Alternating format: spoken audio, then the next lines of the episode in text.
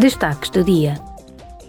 Ontem, os eurodeputados comemoraram o 70 aniversário da criação da Assembleia Comum da Comunidade Europeia do Carvão e do Aço, o ponto de partida do Parlamento Europeu, tal como hoje o conhecemos.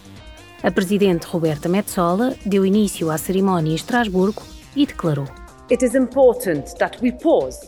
É importante que paremos para refletir sobre os nossos feitos. A conquista de levar os europeus a procurarem e a encontrarem um compromisso e a unirem-se para adotar uma agenda comum para o benefício de todos. A conquista de tornar o nosso espaço comum um pouco mais seguro, um pouco mais justo, um pouco mais equitativo.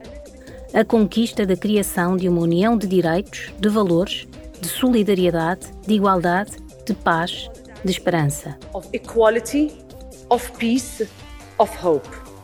Estiveram presentes no hemiciclo a Presidente da Comissão Europeia, Ursula von der Leyen, e os primeiros ministros dos três países de acolhimento do Parlamento, França, Bélgica e Luxemburgo.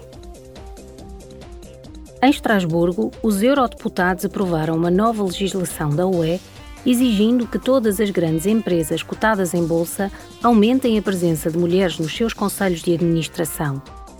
Segundo estas novas regras, até julho de 2026, as mulheres devem ocupar pelo menos 40% dos cargos de administrador no executivo e 33% de todos os lugares de diretor. No debate em sessão plenária, a comissária Helena Dali referiu: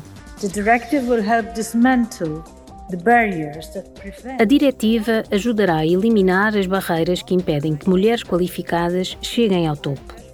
O nosso investimento na educação das mulheres e, por sua vez, o investimento das mulheres nas suas qualificações só pode dar resultados a longo prazo quando estas são reconhecidas, valorizadas e tratadas como iguais a todos os níveis da vida económico, social, profissional e público. Social, professional and public life.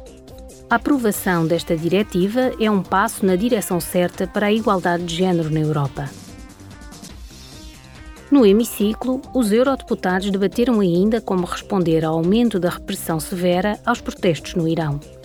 Durante a abertura da sessão, a presidente Roberta Metsola afirmou que o Parlamento se opõe firmemente à pena de morte e à repressão violenta de protestos legítimos. Em seguida, acrescentou: em resposta à inaceitável sanção iraniana aos membros desta Assembleia, anunciou que estará suspenso o contacto direto entre o Parlamento Europeu, a delegação e as comissões com os seus homólogos oficiais iranianos até nova ordem. Não abandonaremos aqueles que olham para nós a partir das ruas do Irão. Estamos convosco e assim permaneceremos.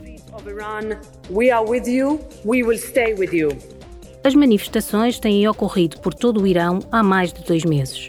Mais de 300 pessoas morreram nas mãos do regime e pelo menos cinco pessoas foram condenadas à morte.